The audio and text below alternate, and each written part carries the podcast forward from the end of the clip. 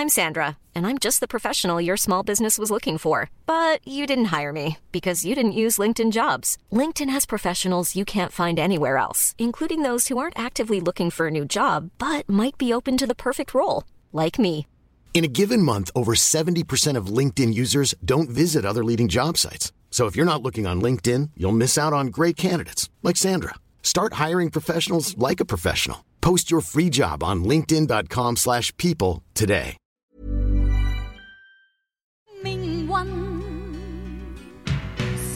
否支配一生，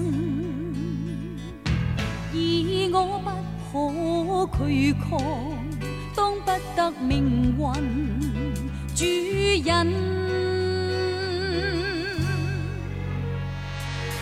不肯，绝对不肯接受命运。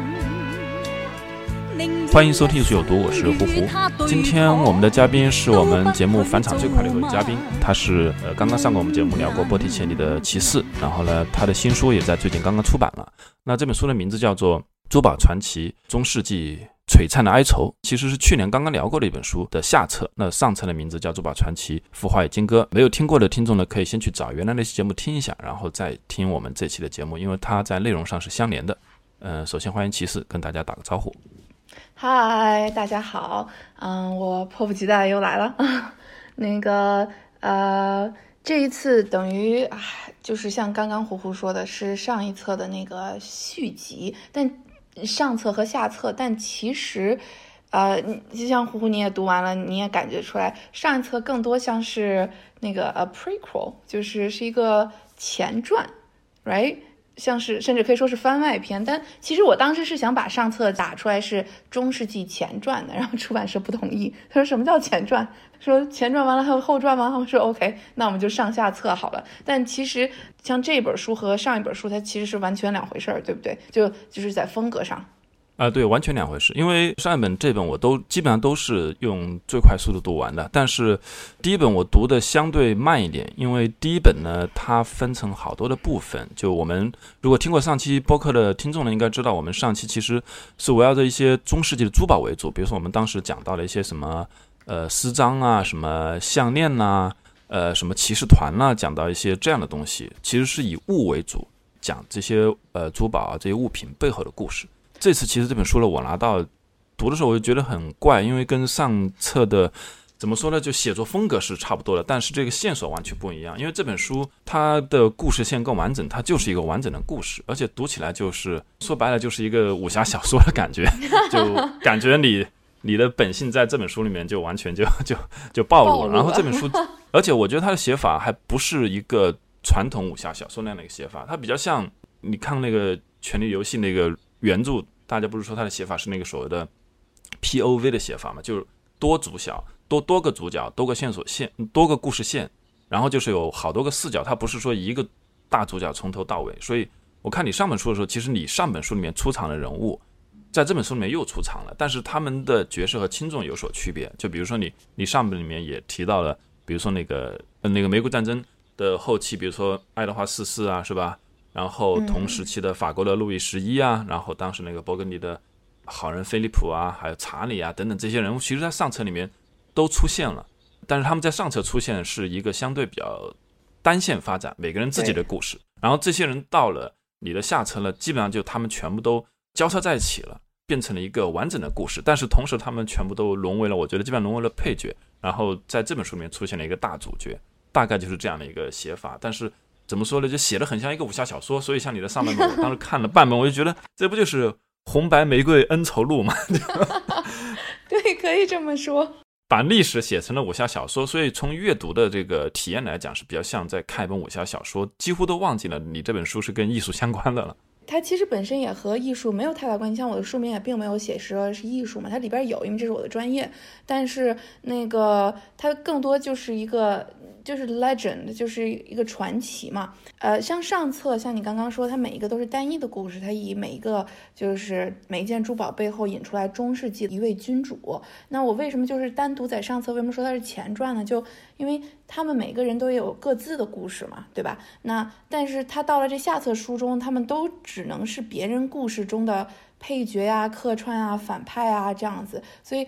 嗯，你就可以把上册想成就是漫威那个宇宙里边每一个英雄都会有一个自己的电影，对吧？但是到最后大家都串起来放在一个就是复仇者联盟里一个大电影里边。那这下册呢，就算是就是上册中的这些英雄都混在一起了，就变成了下册这一个更长线的故事。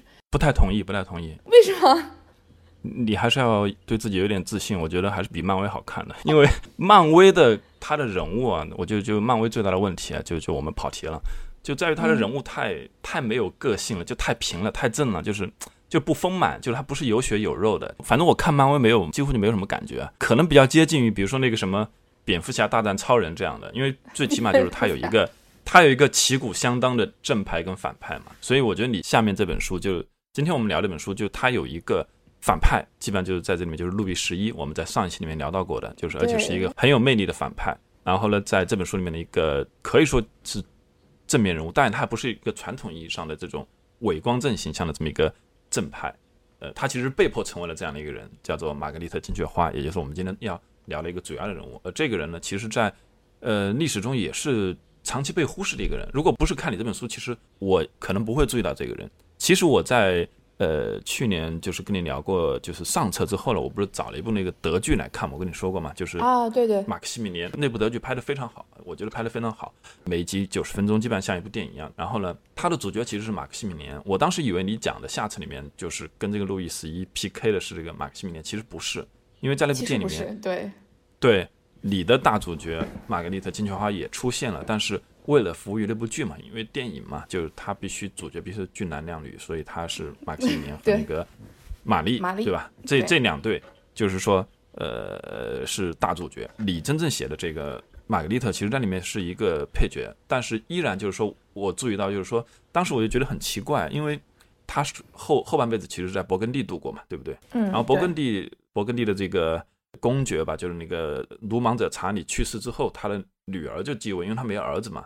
然后在那个电影里面，在那个剧里面，玛格丽特是坐在他的旁边，就是一个王座的旁边又放了一个座位，就很奇怪。我当时觉得怎么会这样？因为一般来讲，你说一个君主的旁边不太会有人的，他也不像我们垂帘听政的，他就像一个辅佐他的这么一个角色。所以我当时就留下这么一点印象。但是呢，那部剧是没有突出他的，直到看了一本书，我才对这个人有比较多的一个了解。那也是我们今天主要要聊的这样的一个人物。对对，就像你之前说，就是你读完这本书，如果我们就用现在的话来概括的话，它就是一个大女主剧，对吧？而且这是一个就是真正意义上的那种大女主。马格丽特金雀花，像你说，她已经哪怕在学者界这边，也已经很少有人在研究她了。就说白了，就像我在后记中说到的，她不再是一个适合咱们现在社会的理念甚至理想的这么一个人物，对吧？他就是他为人又比较。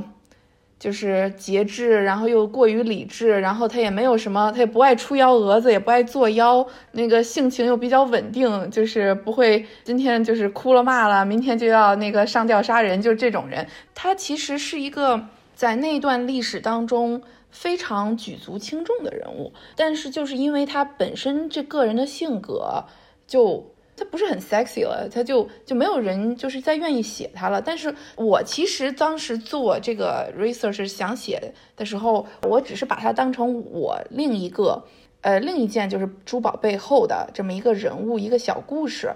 那就就像这本书的那个他那个白玫瑰王冠，对吧？但是我一做了 research 以后，我就越挖，就是就越觉得哇哦，这个女人真的是很不一样。就她做的这些事迹，我觉得不写出来的话就。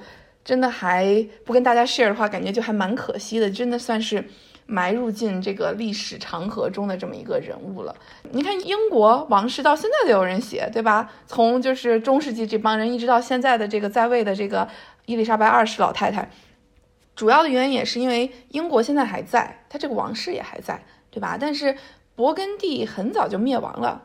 我们现在一说起勃艮第，想到的就是法国那个地区的酒，你根本就不会对它有很深的印象，不会说现在咱们看地图，英国就是英国，法国就是法国，德国就是德国。你说那人家问勃艮第在哪儿呢？然后你在地图上现在其实是已经看不到了。它其实已经没有任何一个地方就是一个国家叫做勃艮第了。但它当年是真的是一股，就是中世纪的学者们，大家研究这一段都知道，就它是一个非常，就是甚至艺术史也是，就像北方文艺复兴，所谓的北方文艺复兴，全部都是在勃艮第宫廷，就是善大善人菲利普公爵的这个庇佑下，就是繁荣昌盛起来的。所以就。这是一个，我觉得这是一个不得不说的女同学，然后就觉得还是应该就，然后就越写越多，越写越多，就越写越多，我也控制不住，你知道吗？这本书就比上一册要厚一倍，我也不知道为什么，但就是就就就算这样，其实我都已经剪掉了很多，我觉得，嗯，就是我觉得可能就算了吧，就把这段给剪掉了吧，我这都已经算是，呃，修剪完后的这么一个内容了。对，剪掉了很多支线。其实你这本书里面涉及到的，基本上你的整个时代和涉及到的国家人物跟上层没有特别大的变化，感觉就是你换了另外一个角度来写那个时期的一个故事。对对对。呃，你这本书里面跟上一本的侧重还是不一样。第一呢，就是我感觉到这本书里面啊出现了非常多的、更多的涉及到了政治和宫廷的生活，尤其是国家跟国家之间的联姻呐这些东西。而这个呢，我觉得需要先简单的介绍一下。我还专门去查了一下，东亚或者说就在中国的历史上是几乎就没有太多的这种频繁的联姻呐，或者是动不动嫁个公主出去。最有名的就是中国历史上最开放的时代汉唐，而且经常也就是嫁一个最多就是不是真正的亲的公主啊，可能是一个什么已经是呃好几代之后了，对吧？她已经不是不属于正宗的王室的主线了啊，甚至有的时候弄个假公主，然后。尤其是到了晚期，到了宋元明清的时候，几乎就没有联姻和亲了。当然清朝例外，它是跟那个蒙古的一个联姻。但是，一看那个欧洲的这个中世纪历史的时候，你就经常会发现，就一团乱麻。这个公主嫁到了那个国家，对吧？那个公主嫁到这个国家，而且互相要叫同样的一个名字，就很容易搞混。就一喊玛格丽特，一堆人回头。玛丽也一堆啊，对不对？所以我觉得，先给我们大概讲一下，就是当时或者你这本书里面涉及到的时代。国家跟国家之间为什么就动不动就嫁一个公主过去？然后，尤其是女性角色，在中世纪，我个人感觉她们第一，她们的命运是完全被政治所掌握和摆控的，就是她们其实几乎就决定不了自己要嫁给谁或去到哪里。对对，这也是我当时就是为什么 delve into 就是这个中世纪，就是因为我其实对就是中世纪这些人就是怎么生活啊，怎么吃饭，怎么结婚，怎么联姻，怎么有葬礼的是是什么样子，每天都过着什么日子，就就我还蛮喜欢就是看这些的。其实这些对我这个艺术史研究没啥太大的那个用，但是我就还蛮喜欢的嘛，就就会。不停的去就是挖掘这些东西，但是就是像你刚刚说的，尤其在中世纪，中世纪的欧洲就其实是很像我们，诶，中世纪是一个很漫长的时代啊，就在历史上这么来看。但是我这本书其实写的就是中世纪最后的那五十年，就是文艺复兴前的十五世纪的后半个五十年，最后那段时间，同一时间就是意大利已经开始。文艺复兴了，对，慢慢，但是这个我们不讲，那是艺术史上的东西，我们就讲这个中世纪历史哈。那这个中世纪从一开始，它更多像是，就是像你说，我虽说没有看过《冰与火之歌》，但是大概就是那个样子，大概样子就是像像我们的春秋战国，诸侯啊，就是各自为政啊之类的。你要是互相各自把持着一块小地方的话，那你是需要有联姻来巩固。你和我之间的感情的，对吧？就是欧洲人，他们对于继承权就是就是在看血脉。呃，英国现在的王室和当年金雀花的王室，他们依然是这条血脉，只不过就是很稀释了而已。就所以血脉对欧洲人来说是很重要，大家都需要用这个血脉来巩固自己的继承权，这是一方面。另一方面就是在中世纪的时候，女子，我不知道你看没看过那个使女的故事，就是那个美剧，看过一季。你可能会吓死吧？是不是？它当中的那个呃使女的故事里边的那个他们那种女性所活的这种世界里，它其实很多是从中世纪取出来的。比如说，你尽量不能露头发。我书中的玛格丽特，还有我写的这些，就是书中的这些女子们，她们都是贵族女子，按说已经是社会地位很高的了，对不对？但是她们依然是对自己是没有自主权的，除非她们结婚。结婚是唯一的出路。你要不结婚。那你就顶多就是好一点，如果你哥愿意养你一辈子，那好，那你还不错。那不行，那你就是需要去修道院。那也有很多公主选这条路，因为她觉得她不想结婚。但是如果你要想自控自己的这个呃钱财往来呀，还有就是立出来自己的宫廷啊。因为那个时候大贵族们就是比如说像国王嘛，国王自己有一个宫廷，那个皇后自己有一个宫廷，他们自己有各自的一套班底。如果两个人感情好，他们肯定是会混在一起的。但是各自总的来说都是有班底的，他们甚至都不睡一个屋子里，因为人家像我有的是屋子，对不对？干嘛两个人挤在一个屋子里？那这个是当时这么一个情况。嗯，我看就这个联姻呢，就像你说的，就是中世纪女性的命运，有甚至就是贵族女子的命运，就是他们在很早很早的时候，不到十岁的时候，很多人就是这个这种联姻和婚姻就已经被决定了。那个时候就是他们还是一个小孩，然后我感觉就他们的命运好像就真的就是只是这个一张牌一样，可以被打出去的一张牌，或者可以用来交换的一个筹码。对。我书里也写了嘛，就是皇族的，这还有一个更加细分的，就是皇族的那个就是婚姻联姻和贵族们的联姻还有一点点不一样。那贵族们他的确是需要，也是看家产嘛，对不对？就是如果有一个女的非常有钱的这个女继承人，哪怕她才六岁，我跟你讲，都会马上有人去抢的。而且其实这就是婚姻的。主要目的就是和我们现在不一样，我们是十八世纪那个 Enlightenment 以后，大家说，哎呀，每个人家里都有一个小家庭，社会就会稳定这样子。但在那以前，真的是只有有钱人和贵族们才会去结婚。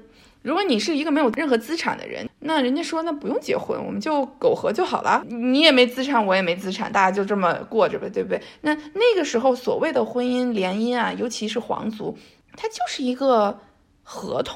大家都得按合同办事儿。你像我这次书里不也写到了吗？对不对？就这是一份要谈好久的合同。像玛格丽特嫁到勃艮第的时候，她哥爱德华四世还有那个鲁莽者查理为了带多少嫁妆，嫁妆会很细分的。然后就比如说付多少钱，然后就这些都会写得一清二楚的。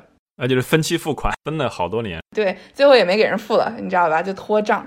所以这个就是当时的状态。提前讲一下，因为玛格丽特是被嫁到了勃艮第。这个是决定她命运的一个非常重要的一个事件了。对，为什么就是把她嫁过去需要付给勃艮第本身是一个欧洲最富有的一个公国了，还要付那么多的嫁妆了？而英国当时又那么穷，就是因为那个爱德华四世，我不像我书里写了嘛，对吧？他就是觉得这是一个值得的投资，就因为那个时候就是英国弱。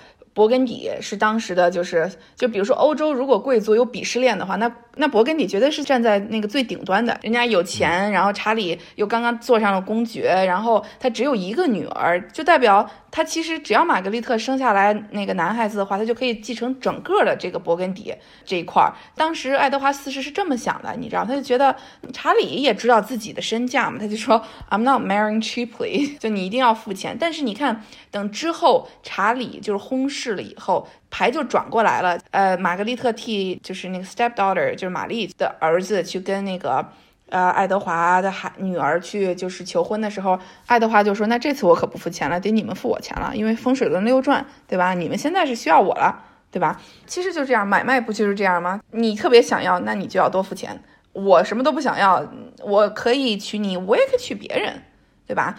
当时欧洲有很多待嫁公主的，玛格丽特不是唯一的。”我只写玛格丽特，因为她是我书中的大女主。但是如果查理愿意，全欧洲的那个公主都会上赶着嫁给他的。对我真的就有点感觉到他们的那个婚姻呢，就有点像现在，比如说我们画廊的那个交易都有一个什么 waiting list，就是 就是说这张画有多少人排队想要，就会给你制造一种稀缺感嘛。一堆人想要这张画，或者这个艺术家特别受追捧，然后呢，你还要排队，对吧？你这次买不到，那你下次等等，就是这是一种饥饿的营销。然后当时中世纪的这种婚约啊，经常动不动毁约，不是说我合同签了就完事了，就完全一定会照着合同或者剧本走，中间很可能会毁约，因为比如说因为你出了什么事情，或者我又有了什么别的变化，然后我就毁约，再去跟人家去签这样的合同，好像就特别特别的平常。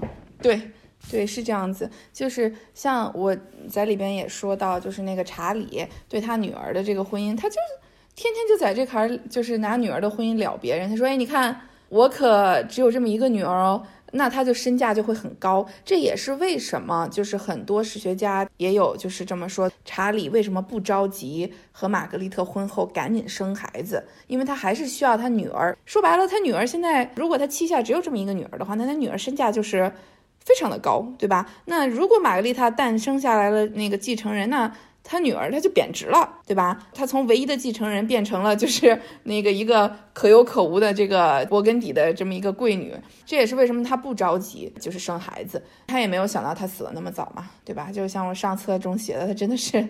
嗯，死的非常的突然。那上次我只是写到从他查理的角度来看，就是他死的这他这一生是怎样。但是下册中我写到的更多是你也看到，是查理的死对整个的欧洲的这些政治，所有政治人物，还有整个的这个版图的这么一个影响是非常大的，人人都很震惊。刚刚我们讲到玛丽嘛，我前面其实漏掉了。其实我想一开始就问你一个问题了，这也是以前。你曾经嘲笑过我的，就是不懂什么是玛丽苏啊，因为查理的女儿这么一个宝贝千金嘛，欧洲最富有的公国的独生女儿，她正好也叫玛丽。然后呢，跟你说的这个玛丽苏，它有没有某种联系？然后因为我以前我对玛丽苏的理解非常的简单，可能是我自以为是，我以为只要有有那个霸道总裁出现的东西，就是玛丽苏，所以其实不是这样的，是吧？对，听众朋友就是。你知道，就是胡胡他不知道什么是玛丽苏。就上次咱们聊起来之后，他竟然跟我说什么啊？那你应该去看美剧《Succession》。然后我说 What？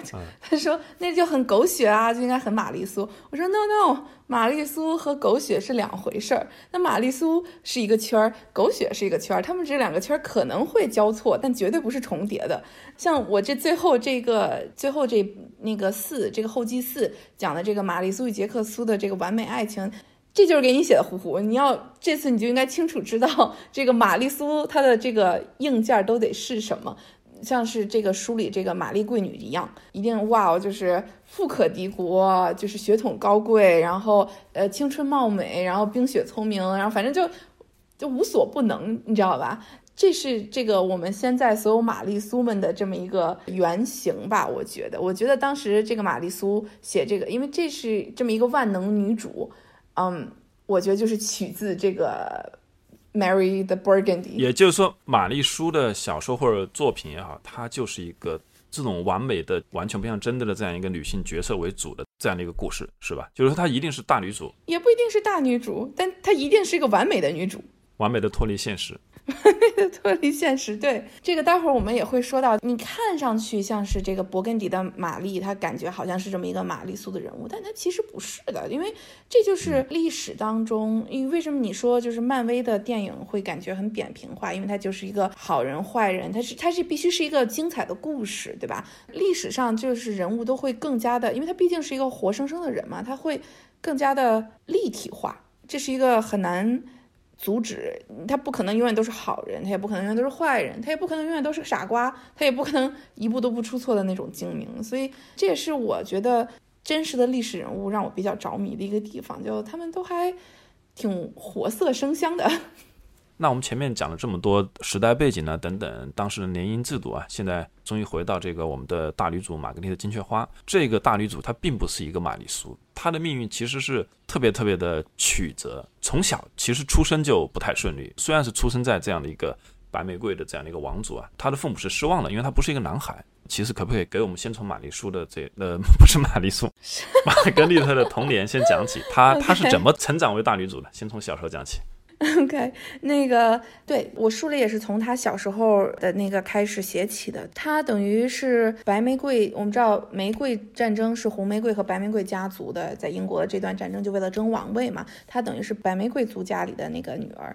那他生下来的时候呢，就是已经算是玫瑰之战比较白热化的这么一个阶段了。那父母呢，也不是很没有太多的空在管他，毕竟大家都在管自己家族生死存亡的事情，而且她又是女孩，在那个。时候人觉得他觉得他也继承不了王位，那我们就到时候他其实就是一个要嫁出去的筹码嘛，的确是这个样子。但是因为一直在打仗，就是在宫廷宫斗吧，一堆人就也没人来得及去管他。他性子又是比较就是就你知道有些小孩子他天生就是那种安安静静的不说话的那种人，你知道吧？他就不是很能招人注意，又是女孩，又是。不是很能引人注意，然后她长得又不是很漂亮，一切的一切就好像就老天就没有给她什么，至少从明面上来看值得一提的牌了。然后又经历了在她少女的时代，她父亲就又战死，被红玫瑰的那个军队给杀死了嘛，呃，就家族又进入了这么一个低谷时期。但是后来他哥哥就是爱德华四世，就是又杀出重围，又把红玫瑰给干下去了，然后当上了这个国王，白玫瑰王。终于就是在她二十刚刚进入就是青年女子的时代的时候，她就终于从贵族变成王族的正式的王室的公主了嘛。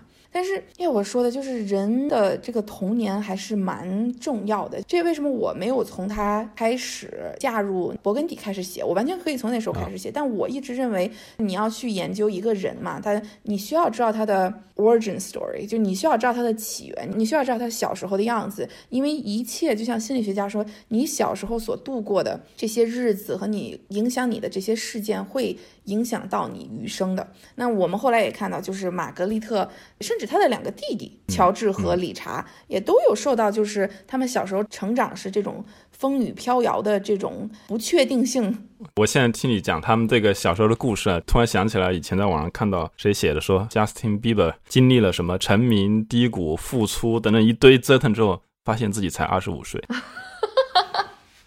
他们的故事其实就是这样。其实那个白玫瑰在。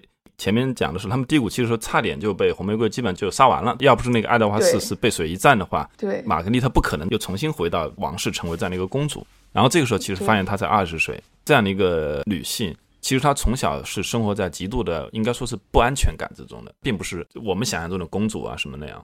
对他不是说啊，好像就是每天就是锦衣玉食，什么也不干了。不是的，就其实，在他爸就是被杀，然后白玫瑰族好像要被红玫瑰族吞噬的时候，他还做过阶下囚。当然，他的阶下囚并不是真的是去监狱了，但是也依然是。日子很惊慌，每天过的，就你能想象，十来岁的时候，十二十三岁的时候，我们都还是在上小学或中学，对吧？对玛格丽特来说，他们每天都还想自己会不会死啊，父母会不会死啊？那个他们被抓到了以后，结局是怎样啊？你看，就是像伦敦这个沦陷的时候，他妈就把两个儿子都送到了勃艮第，其实那就是托孤了。他的意思就是说，如果我们这个我儿子这这次打仗就是最。后这背水一战没赢，我们没赢的话，那至少还留下了两个，就是血脉在外边。但玛格丽特当时，她两个弟弟被送到勃艮第，但是玛格丽特被留在了就是母亲的身边嘛。所以这些，他都是像伦敦沦陷时的那种恐慌，然后就父亲被那个砍死在就是平原上的，就是就是那个噩耗，这一切的不确定性全部都在他年轻的时候发生了。一个人其实最应该需要安全感的时候，发生了这些。非常每天都是不安的事件连续的发生的这么一个状态中，他就成长起来了。有点像，真的，你如果去看那个《权力的游戏》，因为它本身就是红白玫瑰战争的一个历史背景，就是参考那个写的嘛，有点像里面那个那个什么三傻，网上称为三傻，其实就是那个北方的那个领族的，应该是那个斯塔克还是什么？他也是一堆女儿嘛，但是他们那个后来他父亲死掉之后，几个女儿就是飘落在外嘛，命运多舛嘛，非常非常不容易。而那个时候他才十几二十岁。然后才是突然又迎来了人生的转机，这个时候要嫁到欧洲最有钱的勃艮第那边去。对对，呃，我是不太敢看，不太就是看不下去这个《冰与火之歌》，因为就因为我每天工作上就研究这些，我已经天天需要看这个。我我看剧我需要 relax，你知道吗？但我要看《冰与火之歌》，我会控制不住的想，它是以谁为背景，它是以谁为背景，然后就没法歇息了，你知道吗？就会职业病。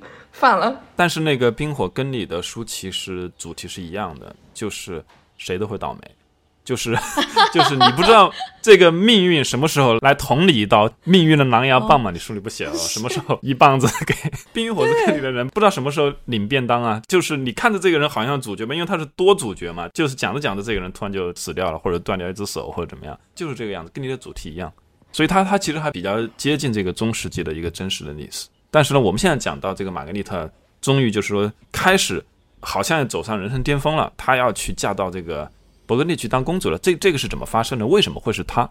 嗯，为什么会是她也很简单，就是因为她是唯一剩下来的这个公主了。爱德华四世没有任何他的亲姐妹，他的女儿还没有生出来呢，他没有任何其他的筹码可以去联姻。你也真的只能说是命中注定吧，因为玛格丽特，我在书里有写到，她其实是。和本来是和葡萄牙那边的一个就是王子就是订婚了，因为那个时候他们订婚的时候，查理他老婆还活得好好的呢。但是谁想到，你不知道哪天他就又发生什么事情，突然之间玛格丽特的未婚夫死了，然后一转头查理的老婆也死了，然后就大家都忽然就恰到好处的需要联姻了，没有办法，那就是命中注定要联姻吧。每个人都怎么说呢？就觉得玛格丽特嫁了这门婚事真的是太好了。这也为什么路易十一不停的在阻挠这件事情发生，对吧？因为他不想让英国太过强大。如果英国可以和勃艮第，就是他们的老对头，两边联盟起来的话，那对法国的威胁是很大的。嗯，那路易十一在这个中间应该是从中作梗啊。嗯，是的，你看到他在我书中写的，真的是无所不用其极的，在这个在背后就是那个给你下绊子，就 he's really funny，就我觉得他是一个很搞笑的人。最后就是因为这个爱德华四世，看你书里写，就他对这个妹妹还是有很多的感情的，最后还是比较慷慨的答应了这个嫁妆，然后这个玛格丽特顺利的就嫁到了勃艮第，这应该是属于他人生中相对比较就是顺利的一个时期。对。爱德华也到处，因为他没钱嘛，他到处借贷。最后，他的确是想让这门婚事成的，因为他觉得这是他妹妹可以嫁到最好的地方，也对英国联姻有利。如果玛格丽特再产下世子，那等于勃艮第以后就会和他们英国世世代代连在一起嘛。但我其实刚开始我的视角是想写爱德华四世的，因为我其实对他也比较很感兴趣，就在于他一出场嘛，就像是一个你看他。和他父亲走散了，对不对？就你可以看到这书的前半段的时候，在麦克玛格丽特小时候，前两章更多是以爱德华四世作为一个就是主角在开始，就是在在描写他的这个事迹嘛。那就他和他爸走散了，然后就是穷得快要饭了，然后还到处被人追杀，然后就是躲来躲去的时候，就那个时候他也才十来岁嘛，对吧？然后他就然后和表哥跑到家来，然后带兵反杀回来。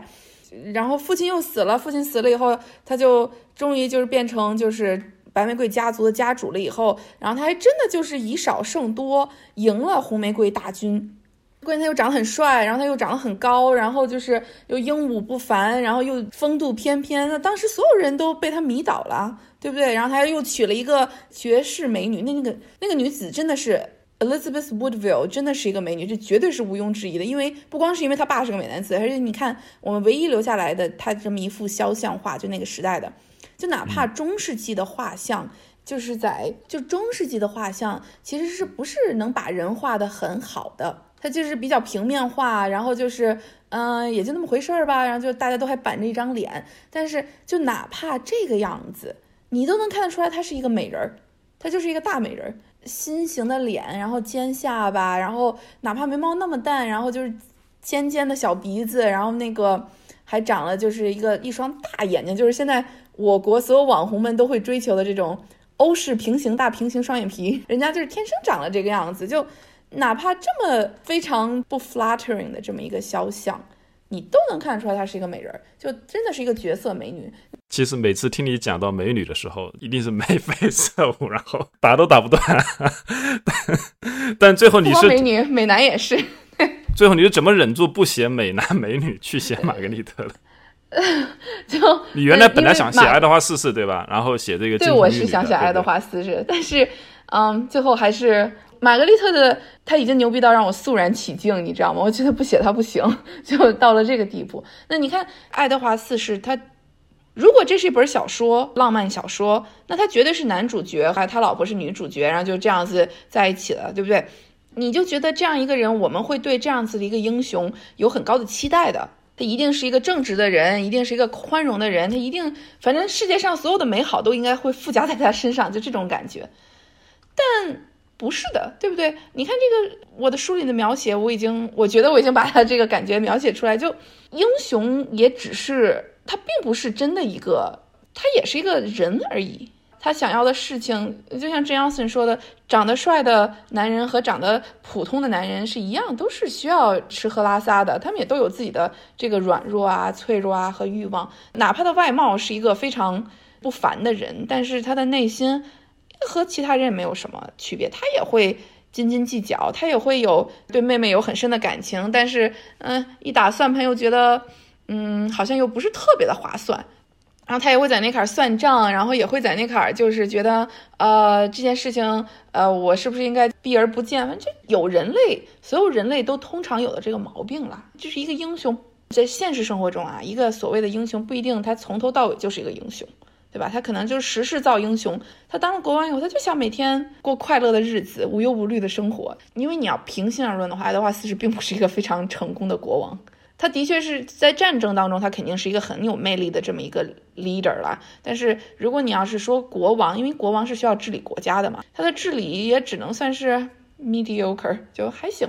但是你说，作为一个国王，你死的时候国库空虚，呃，你弟弟还把你儿子给杀死了，就这些都是你应该想到，但你没有想到的事情。就他不是一个很成功的国王，但他的确是一个很成功的这么一个领军人吧，可以这么说，就是在战争的时候。我们还是回到这个玛格丽特吧。我觉得你这本书啊，基本上对玛格丽特的一个定性，或者是对他的一个总结，就是什么？就是他其实是一个，也是吸引到你注意的地方，在于就是。你书中的其他人物，包括你刚刚呃说到的查理四世也好，等等其他人也好，他们基本上其实还是按照一个命运的剧本来走的。更多的人选择了接受命运，不去反抗命运。但是呢，玛格丽特好像是从小就不愿意接受这个命运赋予他的各种角色或者是使命，他一定要去跟这个命运去反抗，不太像一个中世纪的人，是不是？包括你这本书，其实我也注意到嘛，就是你在书里面其实呃放了很多的作品，它的主题其实就叫命运，本身可能是西方绘画的主题，把命运其实是理象嘛，就是用人物形象画出来。那这个是不是本身就是在中世纪那个绘画的主题之一？呃。这个怎么说呢？命运是从古希腊的这个传说时候就已经传下来了，就是命运三女神啊。但这个待会儿我们再说这个命运，因为命运就我们都叫命运，但就是欧洲人来看，他这个所谓的命运其实是三个不同的神吧，或者就是这么一个化身吧。那玛格丽特呢？就玛格丽特她本身，你看这本书，我这本书你读的时候，你乍一看它肯定是就像我做宣传的时候也在说，它讲的是红白玫瑰之间的斗争，对吧？那你再仔细一看，你可能觉得它是玛格丽特和路易十一的这么一个较量，对吧？但其实最终这本书写的是人与命运的这么一个决战。那就像你刚刚说，就命运它其实是有剧本的，我相信是世上是有命运这一回事的。就每个人，就茫茫众生，人人手里都拿好了一个剧本。有的人是女一号，有的人是配角，有的人是客串，对吧？然后有的人是像路易十一是个迷人的反派，亨利七世就是一个天选之子，对吧？就就一切都就跟着反着来，但最后他赢了，就是这样子。那就是。嗯，像马克西米连，他是一个杰克苏，马那个玛丽就是玛丽苏，对吧？那白玫瑰爱德华四世就是一个经典的正派男英雄，玉树临风的潇洒国王，小言情的男主，然后他老婆就是小言情的女主，一个倾国倾城的绝世美人，对吧？理查三世呢，则是一个过早被野心吞噬掉的这么一个枭雄，哪怕就是你看玛格丽特的这个妈妈和爸爸莽撞的这么一个好男人约克公爵，还有泼辣的这么塞斯利，就这么是一个。很明显是一个巧妇配拙夫这么一个剧本嘛？那玛格丽特金雀花呢？她拿到的剧本呢，就是一个，嗯，你看你作为一朝公主，然后你嫁到了一个我们现在回头来看是一个注定会灭亡的这么一个贵族，就是公国，那你就你就跟着灭亡也就好了，对不对？你就他的剧本就应该最后仰天问苍天说。我能怎么办呢？我只是个弱女子而已啊，对吧？她就是一个，她是游戏里的 NPC 角色，拿个剧本走个过场，嫁了一个亡国之夫就 OK 了。但是不，玛格丽特说不行，我就要演女主，我就要撕毁剧本，你知道吗？我就要演大青衣，老娘才是那个女主，你知道她在跟这命运做斗争，就她每一步每一个决定都是不按照命运给她的剧本走的。你像路易十一拿到迷人反派剧本，就你拿到好的剧本，你自然会愿意接受命运了，对不对？像亨利七世作为天选之子，小时候流亡在外，然后最后居然是他继承了英国，这些人都拿到的是好剧本，他当然是愿意继续往前走了啊。但玛格丽特拿的剧本，他早就应该早早就领便当了，对吧？但他就不领便当，他就不领，他就撕毁剧本，然后他就觉得。我就是要这样。前段时间很流行的就是微博上很流行在说什么“我命由我不由天”，说起来容易，做起来难，这是一件很困难、很困难的事情。就是在我的研究这么多历史人物，就是从中世纪一直到十九世纪，皇室也好，艺术家也好，贵族也好，平民也好，富商也好，到一定程度，大家都会就说 “OK，我放弃，就这样吧，你说怎样就怎样吧，OK，你知道吗？”我真的很少见像玛格丽特这种，他就不放弃，他就说 no，他就不停的在用实际行动在反抗命运。我觉得这也是我这本书想就是传递的这么一个精神吧。我命由我不由天，这的确是真的。但是我希望，哪怕大家做起来困难，也依然要去做。它是一场长久的斗争。比如说，它不是说你打赢一战然后就完了，不是的。你看玛格丽特也是，他打赢了一次又一次，赢了一次又一次的这么一个风波，但一直到最后。命运依然想用就是狼牙棒给他打到地底下去。我书里没有写到，这是我没有写到的。他不是替玛丽，最后玛丽惨死了以后，他替玛丽养这个他的儿子菲利普，就是美人菲利普吗？菲利普这么细心培养的这么一个人，我告诉你，这是老天，我觉得对他最后的温柔。我觉得这就是老天给他的信号，说 OK，你赢了。为什么呢？因为就是玛格丽特刚死没多久。菲利普也死了哦，那你跟我说，如果他要活着，你知道吗？我觉得可能就真的会，我不知道他能不能赢到最后一次。因为玛格丽特去世的时候，实际上也就五十几岁嘛，当然在中世纪不算是很年轻了，但毕竟才五十几岁嘛，他完全也有可能再多活十年。呃，对，但是我觉得，哎，也挺累的，就我们还是。先讲讲吧，就毕竟就我们现在讲到，她现在嫁到了勃艮第，看起来好像终于她的人生迎来了转机。但是其实到了勃艮第没几年，她的老公鲁莽者查理就在外面。她本身嫁过去之后，其实就没有太多的共同生活的时间，好像就没有，也没有因此就生产下任何子嗣。查理到处在打仗，没几年就死在外面了。对。查理之死就导致了整个欧洲大陆当时最关键的事件，就整个形势格局都变了。因为勃艮第的北边是那个神圣罗马，南边是法国嘛，本来是一个军事的状态，或者它是作为一个缓冲的地带。你书里写到，但是查理死，这个勃艮第变成了一块肉，大家都想去抢这块肉，而这块肉现在是没有主人的。只有一个弱小的公主玛丽以及查理留下了这么一个守寡的玛格丽特，然后呢，两个女人，然后守着这么一块肉。对我没法在这个书里放地图，或者到时候听众们可以去我的公众号奇思 art 输入这个关键词地图，可以提取这个地图。很明显，就是像我刚刚说，中世纪早期大家都是这么一个春秋战国的诸侯国的那种感觉，但是到了最后这个结束的时候，春秋战国已经进化成三国鼎立，差不多是这个感觉了。能吞掉的这个诸侯国已经让路易十一都给吞进、合并进了法国，然后神圣罗马帝国，当然那个更复杂，他们也是自己的一片儿。然后等于你要看地图，左边是法国，右边是就是神圣罗马帝国的那一个势力，然后中间这一带从勃艮第，就是法国现在所谓的勃艮第的这么一个地区啊。呃，省份一直往北上，就是拉长了这么一长条，从现在的比利时一直延伸到现在的荷兰北部，就是这么一长条。它作为一个呃很大的这么一个缓冲地带。查理活着的时候，大家就都是啊，就是捏着鼻子相安无事。但是查理一死，那这块地谁吞掉，谁的版图就会变得很大。所以查理留下了玛格丽特以及玛丽来守着这一块的时候。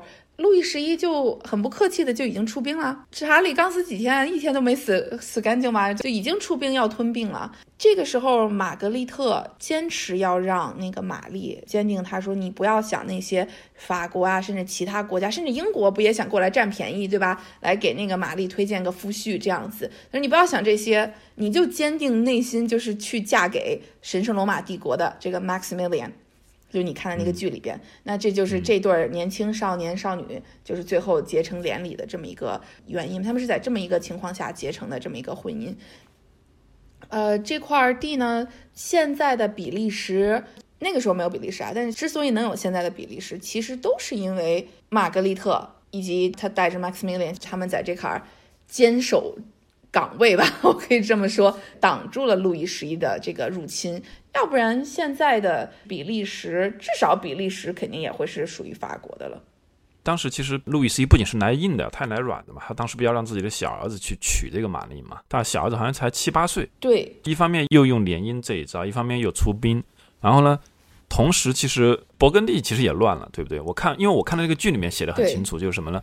勃艮第就是在这个查理去世之后，其实因为玛丽才十八岁，还不到二十岁，你想想，她也没有去主国政，就她根本没有任何权势的。玛格丽特可能会有一点，但是也压不住，因为当时他们那勃艮第其实应该不是说做到真正的中央集权了，不是说下面所有人都会老老实实听话。他们其实地方势力是一块，中央系统是一块，然后地方跟中央有非常多的冲突，就乱成一锅粥，天天开会就吵。然后玛丽也做不了主，玛格丽特好像她虽然就是说老成一点，但是其实她那个时候才三十几岁，她才三十出头，三十一对，才三十一岁，然后就要管这么大一摊子事。然后她自己也没有什么实权嘛，她也不是说带兵打仗，她也没有实权，所以他只能用一些手段。对，这书里我个人觉得最精彩的一段就是玛格丽特怎么就是反杀这个路易十一，就是以他当时就像你说非常弱的这么一个位置。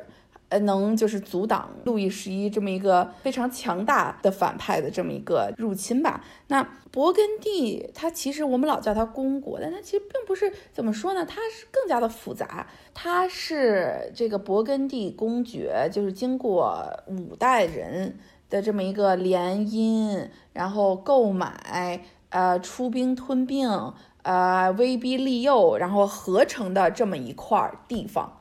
就每个人说的话可能都还不太相通，还有点口音这样的，其实就差一步了。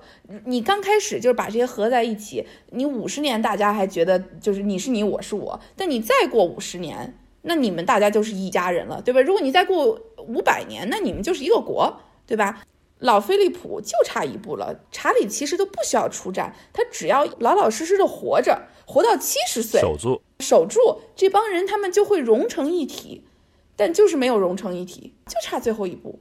我能说什么？我只能说这是命运，这是命运，就是不让这件事成。这也是就是查理和菲利普善人菲利普他们一直想要，他们就想自成一个国家，但是他没有成，那就代表就是什么你一块儿我一块儿。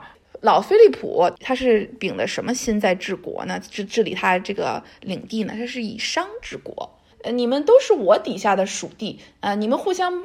就是感觉好像不是大家不是一家人，但没关系，我们一块儿赚钱啊，对吧？就是金钱是一个 universal language，对吧？大家都认识钱，谁都会说这是钱这门 language。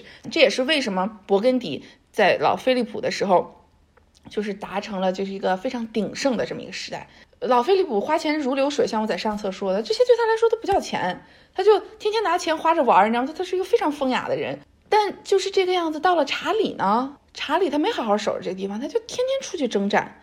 他征战，那征战带兵打仗很费钱的，对吧？那他就就这样说：那你们都是我的属地，那你们就交钱好了，就是赋税很重，那就搞得大家苦不堪言。然后他的班底就是你刚刚说到的中央班底，他不能一个人去到所有地方，他就会派出很多中央班底去，就是镇压地方。那各个地方都想独立啊，对吧？再小的国都想独立，这永远是这个样子的。对吧？那又敢怒不敢言，所以当查理突然之间撅过去的时候，一群人就都爆发了，你知道吗？他也不是说好像针对玛丽和玛格丽特，但是事关如此大的利益的时候，就是骑士精神这种东西好像就不存在了。大家都会想说，我们都要为自己争到更好的利益，要为自己，大家都想自立，呃，至少可以自主。自治，对吧？那呃，就他把玛格丽特逼走，然后然后逼着玛丽签下他的那份儿，就是 The Great Privilege，就是那个大合约，你知道吗？大条约，就是说一二三四五，其实他说了一堆，但我我在书里也总结了，就是其实就是说你得听我的，你是个傀儡，然后记得你结婚的时候得都经过我同意，我们愿意会花点钱养你的，大概解释就是这个意思，所以。各地方的诸侯或者各地方的势力起来，对，也不是诸侯了，对，也不是诸侯了，他们其实就更多是商人、平民。对对对对对对，在但在那个电影里面有表现，对他们并不一定是说一定是那个那个封建领主或者什么的，就是说反正就有势力或者有钱的人，然后呢聚在一起开会，然后呢最后就逼着这个十八岁的玛丽答应了他们，就是给他们各种各样的特权，然后事实上是把他给架空了，就是把他给架空了，对，但是。你也看到了，就是书里的这位玛丽也不是很轻易就狗带了，你知道吗？你不是说玛丽苏就好像就是一副我就这样啦，那就怎么办呢？对不对？没有，玛丽是一个非常有意思的人物。我希望我之后还会再写她，但但是 I don't know。但是她就是嫁给了 Maximilian 了以后。等于 Maximilian 带着他的神圣罗马帝国的势力，虽说也没有很多了，但是他毕竟是一股强盛的势力，就是把这些平民又给压下去了。对，剧里简直就是在那埋汰神圣罗马。就那个马克西米连要找他找他爸爸找他父王啊借兵，说能不能给我一千兵马，一千个人？你 看，我去。就这这对我们来说，就对咱们中国，我们中国地大物博，就已经习惯了，动不动什么官渡之战，什么？没有没上十万的军兵都不算是大军，对吧？但没有了，就欧洲人特少。你看玫瑰之战那场大战，我在里边写的就是那个涛顿之战，里边也就才那都算大战了，那都算是玫瑰之战中的大战了，就才一万一万多一点儿，你知道吗？一两万就差不多了。就两三万装备 OK 了。装备更精良了，装备也很费钱。OK，这个是我没有写到的。对，那它等于就我书里它有一个也有一个很有意思的配角，我我不知道你你我不知道你喜不喜欢他啊、m a x i m i l i a n 的爸爸，我对他琢磨也是比较多。他其实，在抠门这一块，他就是那个非常吝啬的皇帝，抠门这块跟路易十一有的一拼呢。是是，但是路易十一还是那种就是花钱会花在刀刃上的人，但是这个腓特烈三世真的是一个就是一毛不拔的铁公鸡，我真的被他给笑死。本身这个哈布斯堡王朝就是从他开始，最主要的政治策略就是联姻嘛，就把联姻发挥到极致，也是他们这个家族嘛。对，路易十一好歹也是求发展，发展商业啊，就去抢地盘嘛，对不对？靠打仗去，好歹也是打过仗的。对对，其实就是从这次 Maximilian 和这个玛丽的联姻开始的，等于他神圣罗马帝国就哈布斯堡就算是从此就开始站稳了，你知道吧？然后就进入他们的辉煌时代，但那是下一个时代的故事了。在这里就是这样子了，就中间这块肉最后就被这两边神圣罗马帝国和法国给瓜分了。嗯，但其实玛丽在的时候是他们没有得逞的，还是玛格丽特撑到了最后。对，这也是就是你如果不产下继承人的话，你也控制不住。就是玛丽和 Maximilian 联姻以后，人家生下继承人了，那这些这两个家族等于以后这些所谓的 Burgundy 都是 Habsburg Burgundy，就哈布斯堡系的勃艮第了，那都是他们俩孩子之间的这么一个继承的东西了嘛？但在这个过程中，其实路易十一已经挖走了一块，其实抢走了一部分的对勃艮第。对然后呢，哈布斯堡是通过继承继承了另外一部分的勃艮第。对，就是等于差不多北部的勃艮第是那个哈布斯堡靠联姻继承走了，然后南部的勃艮第呢让法国给吞掉了，差不多就是这个样子。对，现在的法国的版图差不多就是那个路易十一那个时候打下来的江山。我其实看到后半本的时候，路易十一跟这个玛格丽特的对手戏还是比较精彩的，就是路易十一不断的在那捣乱，然后玛格丽特不断的 这个其实是全书比较精彩的部分。对，嗯，对我其实为什么一定要在上册中就是给这个路易十一写？因为我真的我不是在批判他，我真的觉得他是一个，虽说他是个反派，他是个枭雄，我也在后记里写了，对吧？就。呃，但是他自己肯定不是那么看自己，他自己肯定觉得自己是个英雄，你他也值得他的故事就是单独说，这个我也是放在上册里，我也是很敬佩这么一个人物的，他真的是一个很迷人的人，但是在下册里他就是一个反派，对吧？因为视角是以这个玛格丽特的这个视角去看的，在玛格丽特视角看来，路易十一就是个反派，他老是想吃掉这个勃艮第，然后就是来给他们捣乱，这就是一个两个非常旗鼓相当的人，呃，我觉得还是蛮有意思的。那玛格丽特的故事呢，我们讲的差不多了。我觉得具体的故事啊，大家还是要去书里面看，因为真的很精彩。真的很精彩，到了最后呢，毕竟我们是一个艺术类的播客了，我们还是要聊一点艺术的。虽然这本书是一本披着艺术外皮的一本，我没有披着艺术外皮，OK，但是你的封面好歹是一张画，你的封面，而且你这本书里面其实还是用铜版纸印刷，然后里面全都是这种中世纪的绘画和珠宝嘛。也有非中世纪的。用铜版纸是我作为艺术史学者的最后的倔强。这次书里有很多画，都是有的是和这个场景是有关的，有的是和内容有关的，然后有的是就是我觉得是这个 feel 对了的。但是呃，书里我用的最多的一个主题就是这个命运。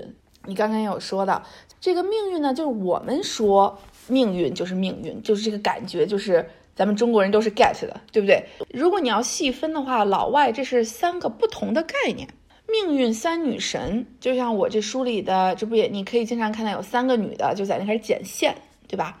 这是所谓的 fate，命运三女神，希腊中的命运三女神就是其中一个呃 Clotho 啊，她就是来那个开开始起弄起这个命运的这么一根纺线，然后她另一位姐妹呢，就是 Laxus 呢，来决定这颗线有多长，然后那个还有最后的小妹呢，Tropos 呢，来就是决定在哪里剪掉，就是命运的终结者，这是 Fate，就是你从何时而生，你的人生会有多长，然后你会何时而死，这个就是 Fate，是无可抵抗的 Fate。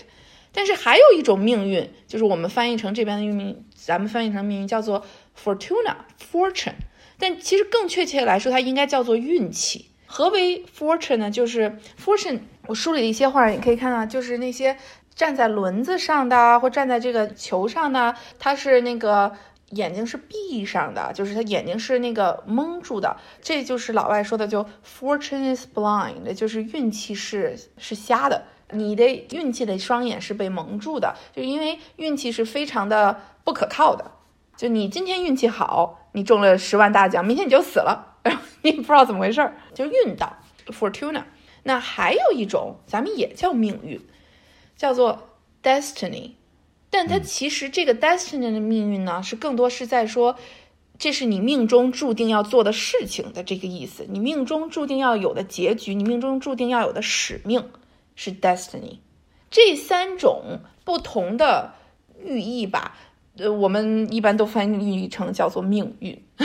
但是，嗯，我这次梳理，我跟你说，我可是八遍了，但是我终于找到了一幅，就是也是我在那个第一篇后记《大青衣之美》里边的那个配图，那是一个很少有的西方的，呃，把我刚刚说的这三种命运都放在一起的样子。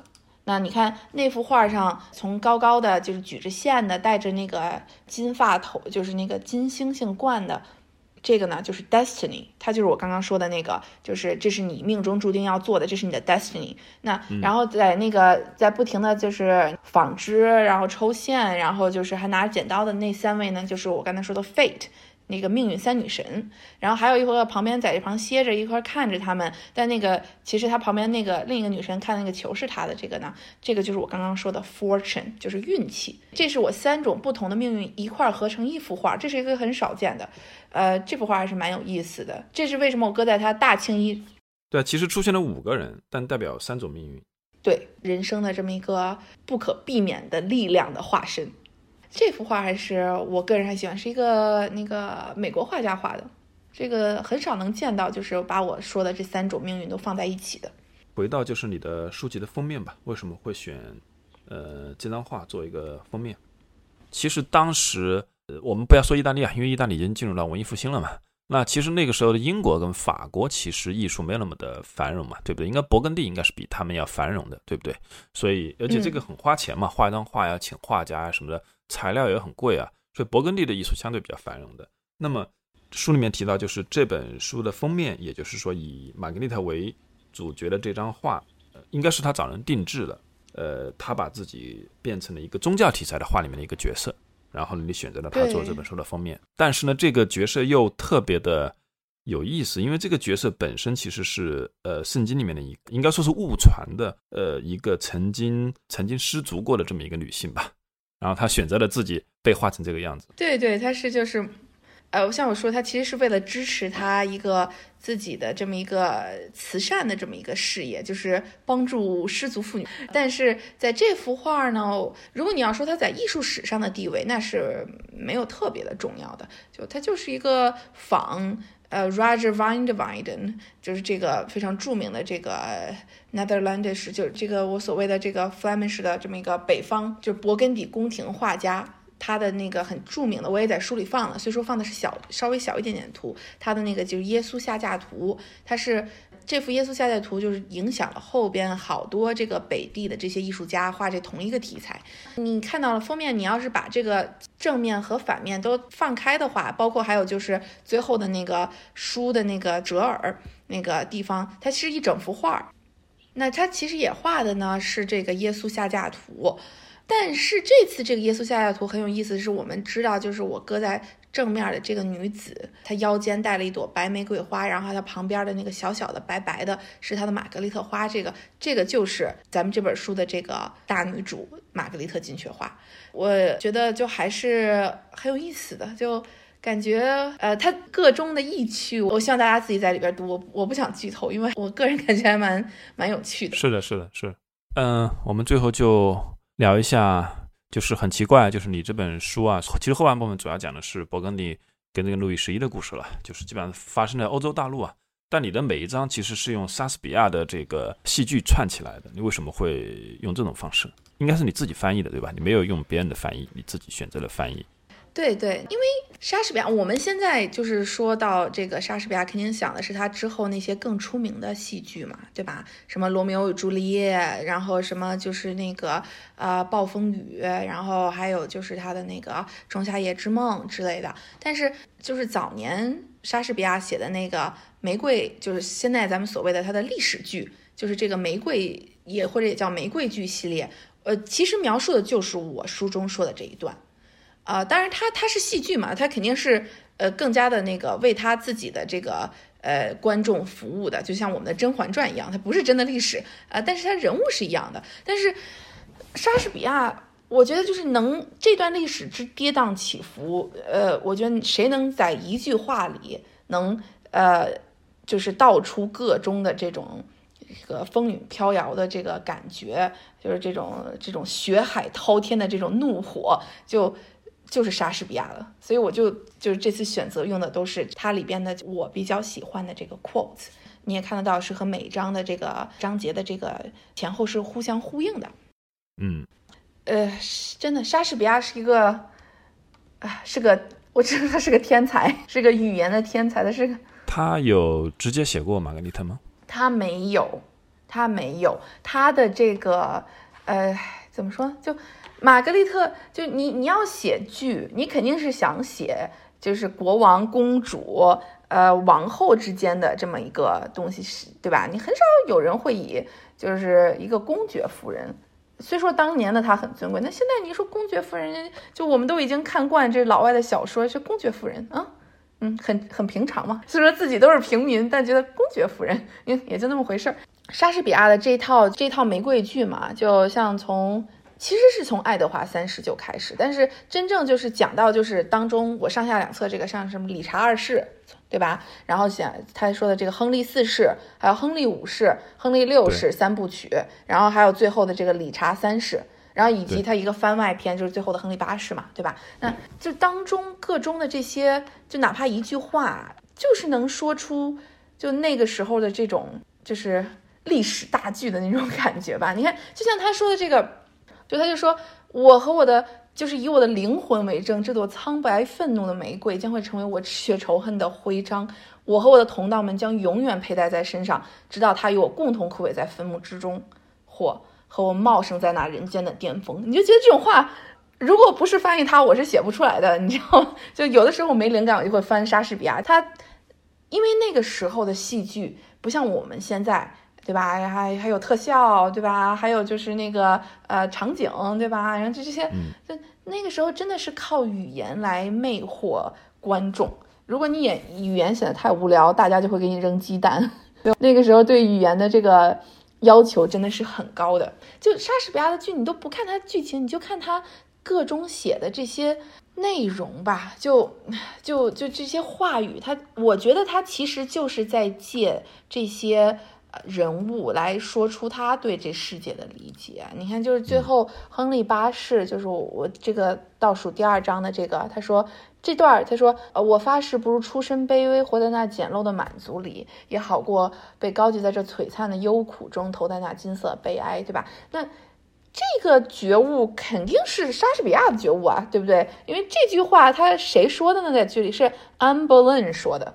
对吧？那历史中的安伯伦肯定是不会这么想的啊！如果历史上安伯伦是这么想的话，那他就不会去逼着亨利八世和他的老婆离婚，闹得就是满城风雨的和他结婚了，对吧？当然，这个是这个还有历史原因啦，是因为写这个剧的时候，莎士比亚是给他的君主伊丽莎白一世写的嘛？那安伯伦是伊丽莎白一世的妈，那你自然是不能谴责自君主的妈的。